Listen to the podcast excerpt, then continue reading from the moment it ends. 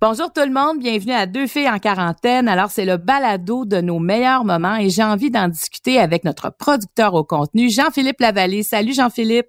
Salut Marie-Claude. Alors, on vient de relever un défi. On vient de terminer la première semaine de balado en confinement. On peut dire que c'est plus ou moins simple. en effet, ça amène plusieurs euh, euh, détails techniques importants, mais euh, finalement, on a réussi à le faire. On a livré nos quatre épisodes, puis là, on est rendu au cinquième pour nos meilleurs moments. Absolument. j'aimerais remercier tous les invités parce que ça n'a pas été simple. Ils ont été d'une patience extraordinaire. Ils voulaient nous parler, on voulait leur parler. En fait, on veut parler aux gens c'est ça le but premier et ça a marché. Alors si euh, on, résumait ou encore si on regardait les quatre épisodes qu'on a fait, qu'est-ce qui t'a marqué? Euh, On a commencé la, semaine avec la psychologue Rose Marie Charret. Est-ce que tu as eu des moments marquants dans cet épisode-là? Mais moi, je trouvais ça très touchant quand elle nous rappelait l'importance de se rappeler nos passions, de qu'est-ce qui nous soulage dans la dans la vie, tu sais, en général, parce que dans cette période de confinement, c'est important de se souvenir de ça, puis de continuer à prendre soin de nous, même si on a notre famille à la maison, même si on veut appeler nos parents, faut quand même se rappeler que nous aussi on est important à travers tout ça. Ouais, moi aussi ça m'a touché quand elle a dit ça puis euh, se donner le droit d'être différent parce que on est on n'est pas dans la vie normale présentement.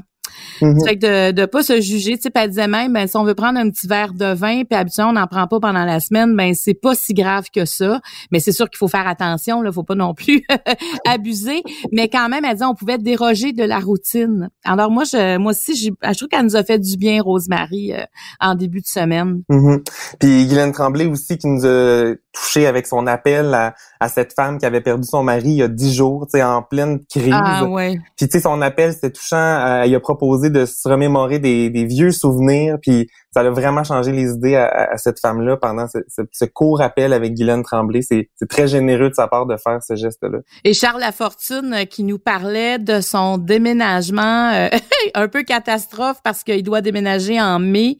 Son nouveau condo est pas prêt. Finalement, il s'en va vivre dans le condo euh, modèle. Il va jouer les mannequins pour euh, les prochains visiteurs. ben oui, c'est ça. Alors, on peut imaginer le branle-bas de combat des prochaines semaines, là, tu sais.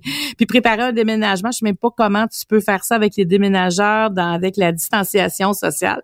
Mais en fait, on va peut-être y reparler en cours de chemin pour savoir euh, comment ça se passe. Et puis hier, on a parlé, euh, entre autres, au docteur Régent Hébert, qui est gériade, qui a aussi été ministre de la Santé sous un des gouvernements péquistes. Qu'est-ce que tu en as pensé de cette entrevue-là? Ben moi, j'ai beaucoup aimé quand tu nous as rappelé que les aînés, ils ont aussi du vécu, ils ont une expérience de vie, puis ils en ont vu d'autres. Fait qu'ils sont aussi capables, malgré tout ce qui se déroule actuellement dans les CHSLD puis dans les, résidences pour personnes âgées, ils sont quand même capables de passer au travers de beaucoup de choses. Fait que certains vont pouvoir aussi également passer à travers cette crise-là, puis c'est bon de s'en rappeler. Alors ben voici, on va vous faire entendre ces moments-là. Voici nos meilleurs moments. Ça commence maintenant.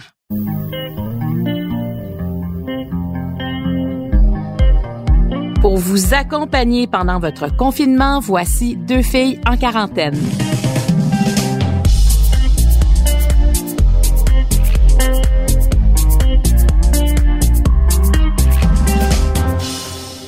Guylaine, euh, tu fais aussi du bénévolat à travers ton confinement. Raconte-moi.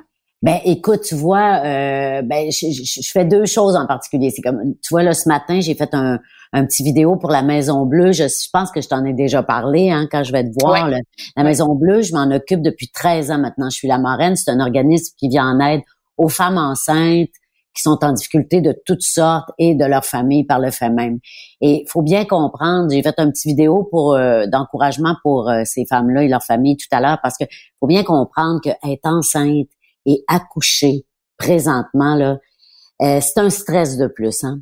c'est sûr. C'est quelque chose. Alors, tu sais, je leur envoyé un petit mot pour leur dire, bon, écoutez, on est avec vous, de pas lâcher. On le sait que c'est difficile présentement, mais que, bon, euh, des jours meilleurs vont arriver, mais écoute, on sait très bien comment ils peuvent être fragilisés les les femmes. Tu sais, qui, qui, qui, vont accoucher là dans cette on veut pas être dans un hôpital présentement en plus hein, tu comprends? Tu sais si on a à choisir on dit mon dieu on veut pas aller là mais bon euh, ces femmes-là vont aller accoucher pour la plupart euh, dans les hôpitaux alors tu sais je voulais juste les encourager puis L'autre chose que je fais, puis ça c'est vraiment euh, une découverte euh, bouleversante pour moi. Moi j'ai j'ai suivi l'initiative de Jean-Philippe Dion, tu sais, tu es au courant sans doute? Oui. Oui. Jean-Philippe Dion qui a décidé oui, d'appeler des gens qui sont seuls. Oui, et moi c'est c'est mon ami Facebook. Alors j'ai vu ça passer sur mon mur et j'ai dit mais quelle formidable idée. On, tu sais, nous les artistes là, on sert, tu sais, on sert à rien présentement dans le sens que dans des temps de crise, habituellement, les artistes sont là pour rassembler les gens. Oui, divertir, hein, euh, faire rassembler. Ce ouais. Exactement. On fait un show bénéfice, venez tous. Euh, bon, mais là, on peut pas. On est aussi confiné que tout le monde. Alors, je me suis dit, oui, c'est une formidable idée. Alors, j'appelle euh, trois ou quatre personnes par jour que, que je choisis par, par hasard, là, dans les demandes que j'ai. Et c'est, Marie-Claude, tu peux pas t'imaginer à quel point c'est riche pour moi de faire ça. C'est extraordinaire les conversations que j'ai avec les avec les gens. Donc c'est c'est des imprévus dans ta vie. Euh, c'est cette période-là qui te permet de vivre ça? Oui, oui, c'est sûr que tu sais moi j'ai une affection particulière pour les personnes âgées. J'ai été élevée euh, ma grand-mère a toujours habité chez nous jusqu'à sa mort, tu sais. Donc euh, moi j'ai partagé la même chambre que ma grand-mère jusqu'à l'âge de 16 ans. C'était ma ma beste. Oui, oui, oui, oui. Ta confidente, ton ami. Oui, alors j'ai jamais, j'ai jamais perçu les personnes âgées comme euh, un frein à quelque chose. Au contraire, je disais, c'est des guides extraordinaires, tu sais. Et ma jeunesse la stimule et son expérience, moi, m'apprend plein d'affaires. Donc, en appelant les personnes âgées, euh, parce que c'est surtout celles-ci qui, sont isolées et seules, ouais, ouais. Euh, on parle de leur vie, on parle de leurs espoirs, parce que t'en as encore, c'est pas parce que t'es vieux que t'as pas d'espoir. On parle de leur peine aussi. Tu sais, hier, Marco, j'ai parlé à une dame euh, qui a perdu son mari il y a dix jours, mmh. qui est mort à l'hôpital et elle a pas pu être là. Pour ça, c'est terrible. Ça, c'est terrible, ces histoires. Et, ouais, et ça faisait 60 ans qu'ils étaient mariés. Euh, donc, euh, elle vit un deuil épouvantable et elle le vit seule parce que loin de ses enfants, loin de tout le monde, euh, puis euh, on a jasé euh, assez longtemps ensemble. Puis bon, on a jasé de sa peine, puis qu'elle avait le droit d'avoir de la peine aussi. Mais je lui ai aussi demandé qu'elle me raconte son histoire d'amour, comment elle avait rencontré son mari. Oh. Puis là, ça l'a mis dans une dans un autre dans un autre mood si tu veux parce que là elle m'a raconté, elle avait 19 ans, puis elle allait à l'épicerie, puis c'était le boucher, elle l'a trouvé beau, puis elle l'a trouvé belle, puis ils se sont rencontrés. Et ils ont fini en achetant l'épicerie plus tard où ils se sont rencontrés. Et ils ont fait toute leur vie là, tu vois. parce que tu lui as rappelé ces beaux souvenirs. Dans le fond, tu as fait du bien. tu ben, l'as sorti de ce de cette période difficile qu'elle vient de vivre. Tu l'as reculé dans le temps. Oui, c'est ça. Je voulais, tu sais, je voulais, je voulais qu'elle garde présent tous les beaux moments avec euh, avec son mari, parce qu'évidemment, c'est hyper dur ce qu'elle vit présentement. Mais tu vois, moi, quand j'ai raccroché, je, je, j'ai, j'ai senti à ma modeste façon que j'ai donné peut-être un petit peu de lumière cette journée-là à cette mmh. dame-là, tu sais. Puis je pense qu'en des, en des temps de crise comme on vit de pandémie, faut être extrêmement bienveillant les uns envers les autres. C'est pas le temps de péter des coches, là, Marie-Claude. Ah non, non, non, non, c'est pas le temps. Tu vois, moi, j'appelle euh, j'appelle des, euh, des mamans qui sont alitées en grossesse à risque élevé dans, oh. dans, divers hôpitaux du Québec, puis elles vivent la situation pa toute pareille présentement, c'est-à-dire qu'elles sont alitées, mais elles n'ont pas le droit d'avoir aucune visite. Elles sont en, elles sont dans des chambres seules. Aussi, on comprendra pourquoi là. Mais mais c'est pas facile. Tu sais, déjà t'as peur de perdre ton enfant et là en plus tu peux pas voir personne. Alors c'est là que je trouve que la technologie, parce que moi j'ai vécu cette situation-là il y a des années, puis il y avait pas la technologie d'aujourd'hui. Et je trouve que tu sais, le, le FaceTime, là, ce que tu disais tantôt, ce que tu fais avec tes parents, de se voir, ça change quand même la donne que juste ah. la voix.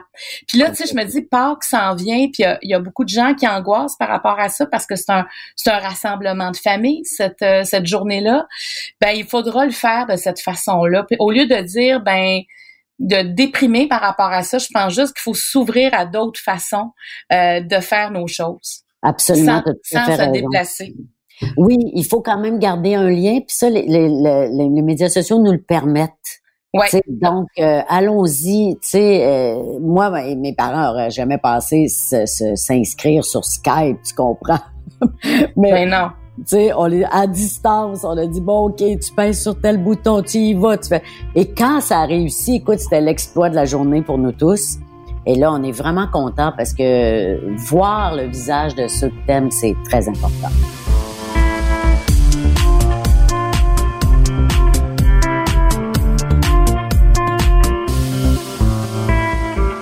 Guylaine, euh, moi, je t'ai vu, euh, la, la dernière fois qu'on s'est vu, là, tu avais appris ton texte euh, pour la, pièce Les étés souterrains que tu devais présenter à la licorne. Puis c'était un gros challenge pour toi parce que tu es seule sur scène. Tu aurais été seule sur scène pour faire cette pièce-là. Est-ce que c'est un deuil de ne pas pouvoir la présenter pour le moment? Ben, Écoute, je devais jouer le 14 avril. C'est sûr que le 14 avril, ça va peut-être me faire un petit pincement, mais il faut que je t'avoue, Marie-Claude, que ça aurait été un deuil épouvantable si euh, si ce n'était arrivé qu'au théâtre de la licorne de fermer. Tu comprends ce que je veux dire? Mais là, c'est un mouvement tellement planétaire que moi, ma façon de réagir là-dessus, c'est cette pièce-là je vais, je vais éventuellement la refaire à un moment donné. Je vais, je, je, vais, je vais rencontrer à nouveau ce, texte, ce texte-là. Je suis due pour faire ça. Mais présentement, c'est pas important. Tu comprends ce que je veux dire? Présentement, là, c'est pas important nos pièces de théâtre puis nos affaires annulées puis tout ça c'est emmerdant parce que bon moi je sais pas quand est-ce que je vais pouvoir repratiquer mon métier euh, tu sais pour la première fois depuis 36 ans j'ai j'ai une année complètement vide devant moi. Euh, mais je me dis, ce n'est pas important, ce n'est pas grave. Ce qui est important présentement, c'est que qu'on reste en santé et en vie. Hein? Puis quand ça, ça va être fait, ben, on va pouvoir les refaire nos projets. Peut-être qu'on va les refaire avec plus d'ardeur puis de passion encore, parce que on va, s'être ennuyé de pratiquer un métier qu'on aime tant, tu comprends? Ben, je pense effectivement qu'on va réapprécier ce qu'on fait, c'est-à-dire qu'on va, on va comprendre l'importance de notre, dans notre vie. Guylaine, faut que je te parle de la relation avec le temps, parce que moi, on est des amis euh, Facebook, et au début du confinement, tu as mis euh, trois items qui représentaient tes essentiels. tu t'en souviens, qu'est-ce que c'était? Oui. tu avais des Doritos. Oui. Tu avais une bouteille de vin. De vin blanc et... et est-ce que tu te souviens du troisième? Bien sûr, mon push-push à repousse. Et ça, je trouve que la repousse pour une femme, entre autres, là, ben, c'est un marqueur du temps. écoute, on ne peut pas mentir. Hein. Moi, j'ai commencé à avoir des cheveux blancs à 28 ans. Alors, je peux te dire que j'en ai du cheveu blanc? mes, enfants m'ont jamais vu avec une repousse semblable. L'autre matin, ils déjeunaient avec moi et ont fait Maman, c'est dégueulasse.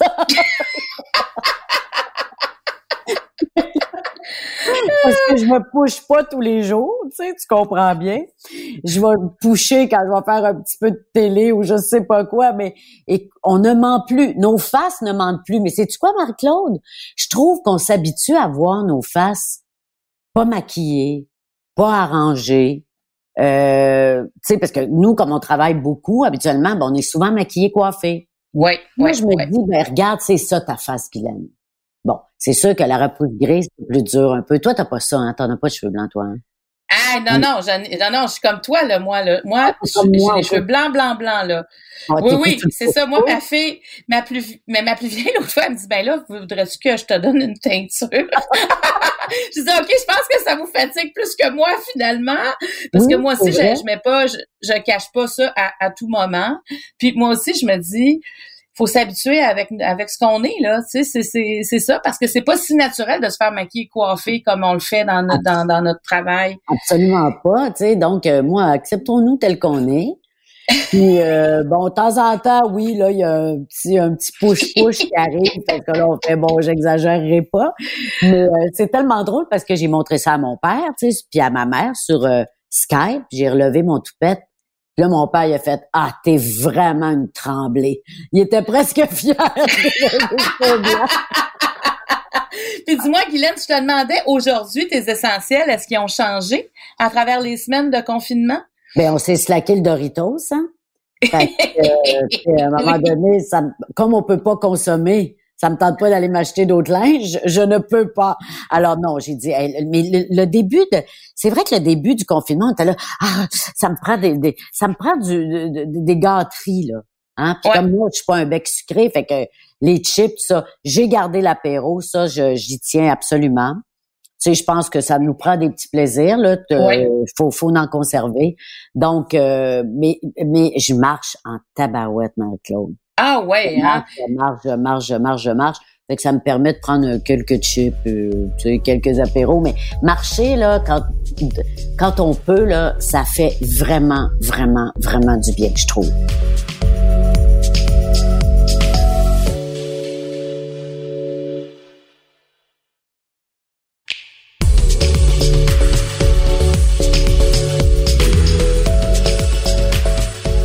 Est-ce que vous avez des moments présentement euh, comme de colère ou d'impuissance que, que vous ressentez par rapport à ce qu'on vit?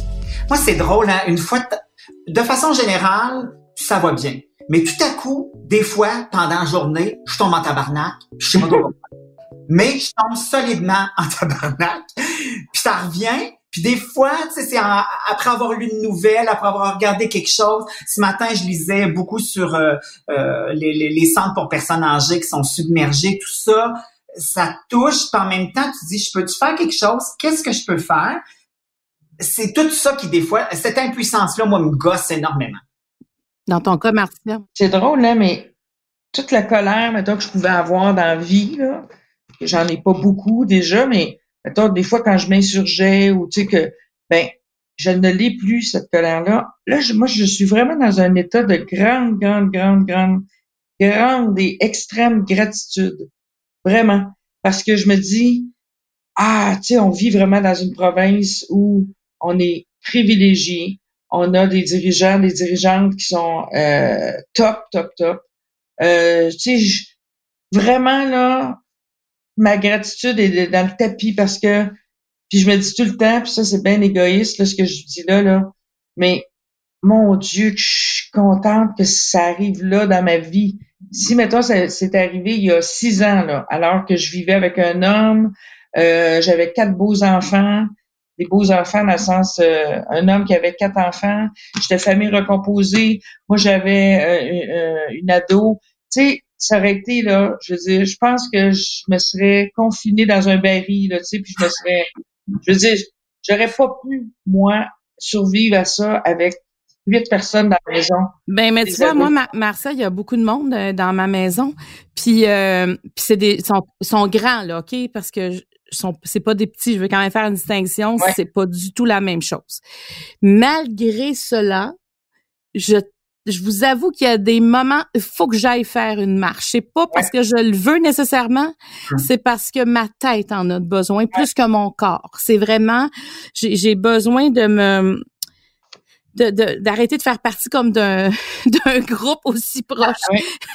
Et pourtant, ça va bien. Il n'y a pas de chicane, il n'y a pas de ça, mais mais c'est aussi qu'on n'a pas de date de fin. Moi, je pense que c'est ce qui me, me fait étouffer des fois c'est de pas dire, OK, regarde, moi, je suis euh, un peu comme tu disais tantôt, Alex, je vais, je vais, je, regarde pas mon agenda des mois à l'avance, mais en même temps, moi, j'ai toujours un projet que, comme moi, je devrais être en vacances présentement, là, tu sais. Je devrais être à l'extérieur du pays euh, au moment où on se parle. Ben, tout a été annulé, évidemment. Mais j'ai besoin de, de ça, de dire oh, je, je peux faire ce que je veux là, tu sais justement mes enfants sont grands pendant 22 ans, j'ai pas pu faire ça et maintenant je peux. Et là on dirait que je reviens comme à, en arrière. c'est comme, je, je, me sens confinée comme quand les enfants étaient petits, j'avais un peu, même si j'allais travailler, j'avais un peu ce sentiment-là de ne pas pouvoir faire ce que je voulais quand je le voulais. Et là, quand on, on en sort, puis ça revient, c'est difficile. Moi, je suis bien, bien, contente que tu en parles de ça, parce qu'il y a une honte à parler de ça. Ben, c'est comme si on n'aimait pas nos enfants ou c'est comme si... Alors que c'est bien, bien au contraire. Absolument, absolument. Fait qu'il y, a, il y a une honte à parler de ça. C'est comme si, ah, je suis pas une bonne mère si je, tu sais, je suis tannée de mes enfants. C'est important qu'on parle de ça, de cette difficulté-là à vivre en groupe parce qu'on n'est pas habitué à vivre ça. Et Euh, moi, j'ai développé, je me suis développé, puis c'est hier que j'ai développé ça dans mon laboratoire de vie, un petit truc pour faire que j'allais pas capoter. OK? Moi, là, j'aime bien ça, savoir que je suis libre, puis je peux aller, si j'ai le goût de partir une série de conférences à Chibougamau, je peux, puis je peux être libre, puis tout ça. Puis ça, c'est mon moteur, moi, de vie, de savoir que je, je suis libre de mes actions. OK? Là, on n'est pas libre de nos actions. fait que c'est comme si, depuis trois semaines, j'avais toujours une porte d'ascenseur qui se fermait dans ma face. Hmm. Tout le temps, tout le temps. Puis ça, moi, ça me déprime, puis ça faisait que ça me tirait vers le bas, ça me générait énormément d'anxiété. Je me levais le matin, puis je voyais comme une porte d'ascenseur qui, se fermait. Puis même pour mon avenir professionnel, même pour... Là, un moment donné, là, je disais, regarde, soit que tu te claques une dépression, là, tu peux pas, là, tu es tout seul dans ta maison, tu peux pas te claquer une dépression, ou soit que tu trouves une façon, là, de réouvrir les portes de l'ascenseur. Ça, ça s'est passé hier matin. Pendant trois heures de temps, j'ai écrit, j'écrivais, j'écrivais, puis je vous le dis, là, je vous l'avoue, là, je pleurais hier. Là. là, je me disais, là, là, j'avais peur de sombrer, moi, là. là. Je me disais, là, si je, si, si me claque une dépression, là, il y a personne qui va pouvoir me ramasser. Tu sais, j'ai beau avoir une sœur psychologue, elle pourra pas venir me ramasser. Là, j'ai capoté hier. Là, j'ai fait, OK, qu'est-ce que tu vas faire pour te rouvrir ces portes d'ascenseur-là? Ben, je me suis dit, je vais trouver mon bouton d'ascenseur, qui fait que toutes les minutes, toutes les heures, je vais appuyer dessus puis je vais revoir les portes s'ouvrir. Ça veut dire quoi concrètement? Ça veut dire que chaque fois depuis hier que j'ai une idée, un projet, ben esprit, je l'écris, je le, je me fais croire que j'ai le droit, tu comprends? Ça fait que hier, j'ai eu une idée, je peux pas la réaliser, cette idée-là, mais je l'ai écrite, puis j'ai fait comme si je pouvais la réaliser. ça, pour moi, c'est une façon d'ouvrir mes portes d'ascenseur. C'est réconfortant pour toi. Si, on, si on commence à avoir un mur devant nous, là, ben, on va capoter. Puis moi, je veux pas capoter. Ça fait que là, je m'ouvre les portes. Fait que j'ai des projets dans ma tête ils se réaliseront peut-être jamais, je m'en fous. Mais moi, dans ma tête, je veux penser que c'est possible. Ça s'appelle se donner de l'espoir, hein? Oui, c'est ça qu'on a besoin.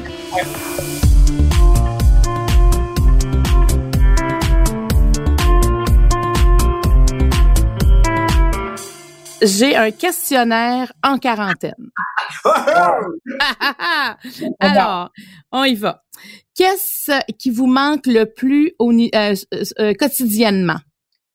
moi, c'est drôle, hein, mais euh, c'est ma gang du gym parce que comme j'y vais tôt le matin, c'est toujours les mêmes personnes. C'est pas des amis d'envie avec qui je vais nécessairement prendre un verre après, avant ou d'envie. Mais là, de pas avoir mon 10 minutes de jasette avec mes messieurs à retraite, puis ma gang en va travailler, ça me manque énormément. Puis avant hier, pendant que je courais, je me suis mis à penser à eux autres, je me suis dit, ah, j'espère qu'ils vont bien. c'est beau ça. Ben toi, tu n'avais pas pris conscience de ça avant là. Non, on dirait que ça m'a comme frappé. Hey, ma tribu du matin, j'espère qu'ils vont bien, tu sais. Mmh, Marcia. Moi, aller euh, chercher mon petit-fils à la garderie, jouer avec les enfants, l'amener au parc, l'amener coucher chez nous, euh, tu sais, faire toutes sortes de folies, aller euh, au resto, tu sais, comme avoir tout le, le, le, la spontanéité, hein? avec, les enfants, puis avec les gens que je rencontre sur ma route euh, spontanée. Le morceau de vêtement euh, que vous portez le plus présentement?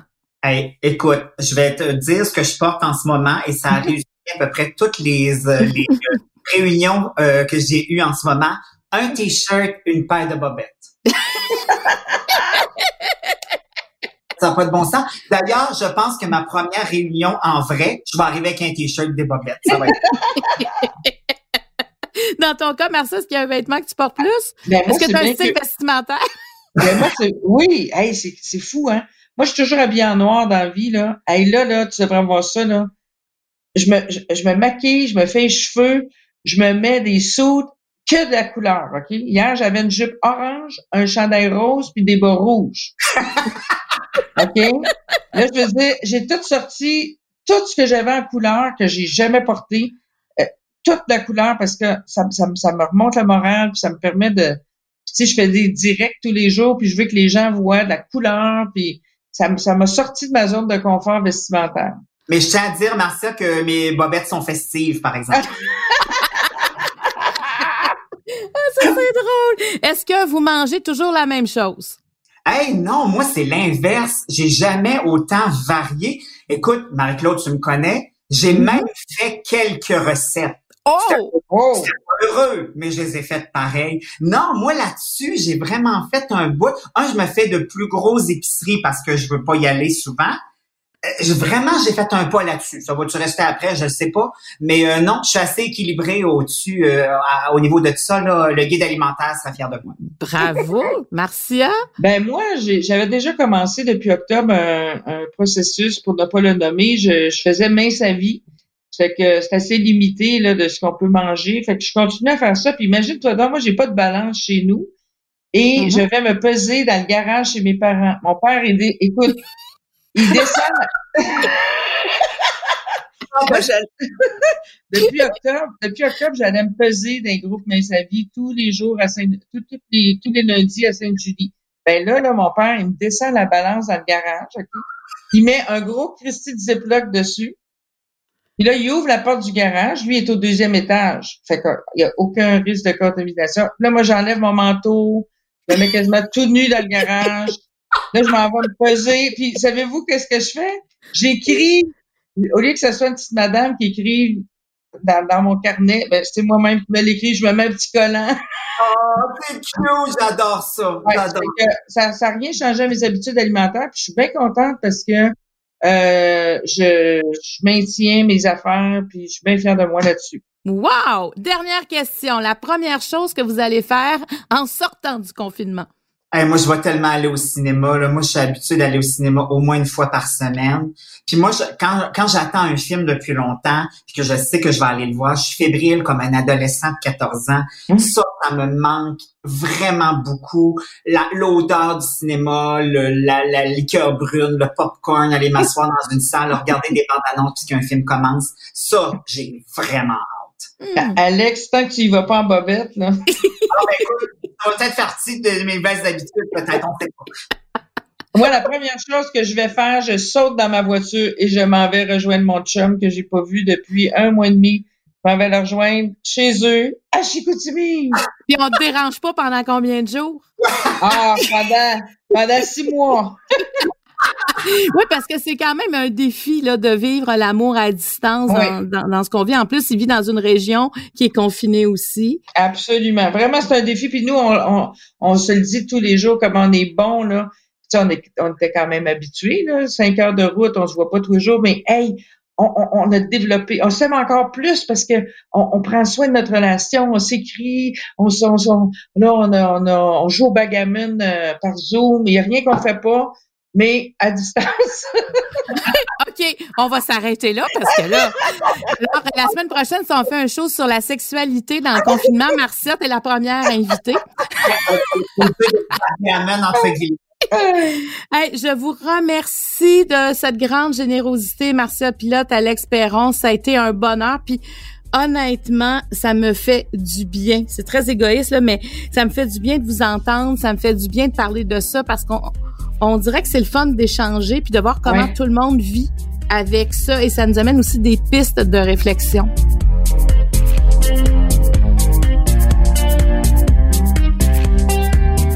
C'était nos meilleurs moments. On se retrouve lundi avec Guillaume Duluth, neuropsychologue. Soyez au rendez-vous. Bye bye.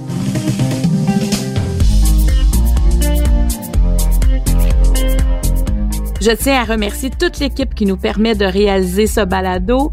Producteur au contenu Jean-Philippe Lavallée, à l'animation moi-même Marie-Claude Barrette, l'équipe de Cube Radio avec le monteur Philippe Séguin et le chef réalisateur Bastien Gagnon La France. Deux filles en quarantaine est une production de Cube Radio.